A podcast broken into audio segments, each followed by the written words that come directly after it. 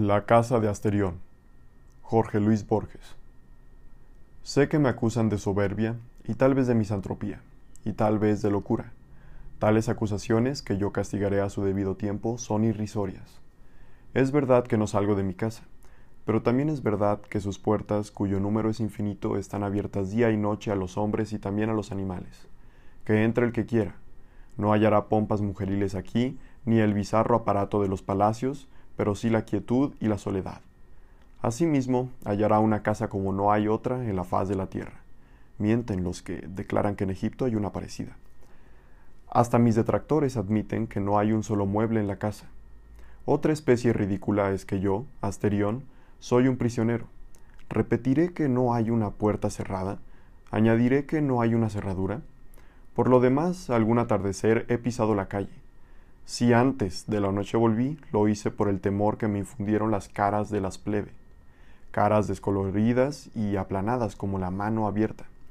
Ya se había puesto el sol, pero el desválido llanto de un niño y las toscas plegarias de la Grey dijeron que me habían reconocido.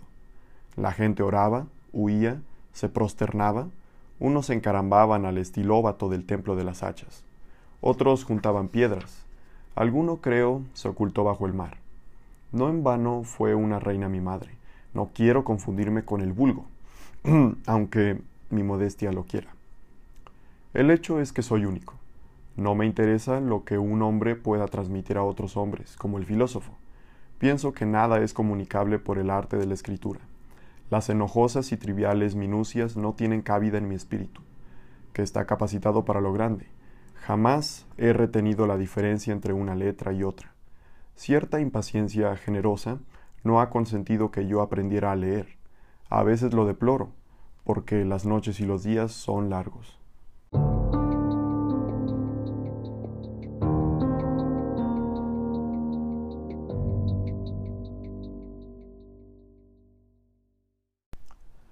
Claro que no me faltan las distracciones.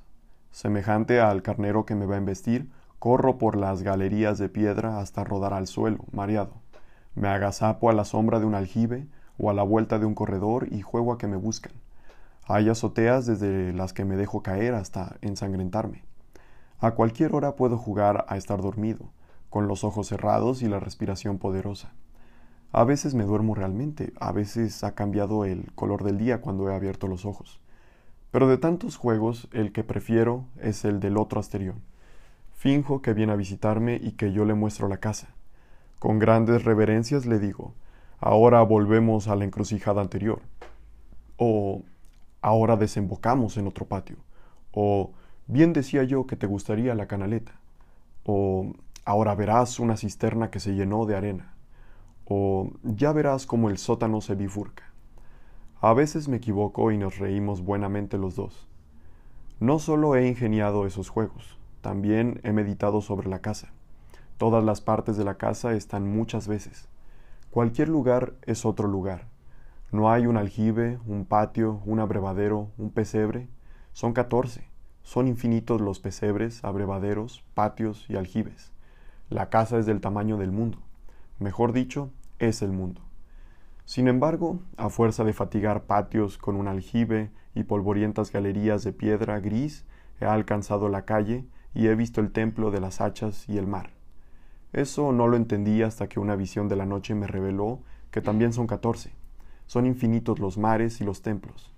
Todo está muchas veces, catorce veces, pero dos cosas en el mundo que parecen estar solamente una vez. Arriba, el intrincado sol, abajo, Asterión. Quizá yo he creado las estrellas y el sol y la enorme casa, pero ya no me acuerdo. Cada nueve años entran a la casa nueve hombres para que yo los libere de todo mal. Oigo sus pasos o su voz en el fondo de las galerías de piedra y corro alegremente a buscarlos. La ceremonia dura pocos minutos. Uno tras otro caen sin que yo me ensangriente las manos. Donde cayeron quedan y los cadáveres ayudan a distinguir una galería de las otras.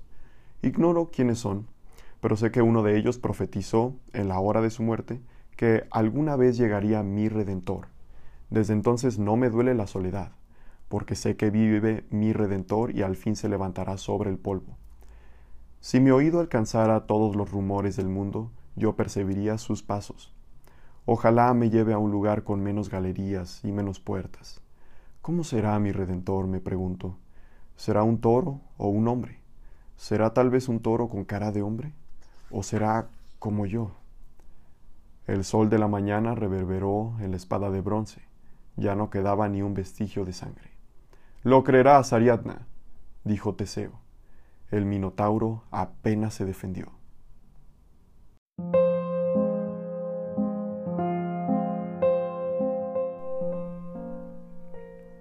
Jorge Francisco Isidoro Luis Borges Acevedo, mejor conocido como Jorge Luis Borges, nació el 24 de agosto de 1899 en Argentina y falleció el 14 de junio de 1986 en Suiza.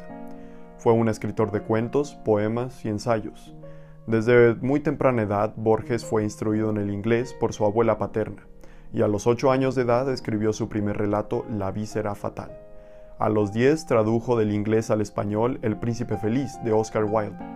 A la edad de 15 años engullía con fervor a todo tipo de autores como Rambaud, Whitman, Schopenhauer, Nietzsche, Maudner, Carrill y Chesterton.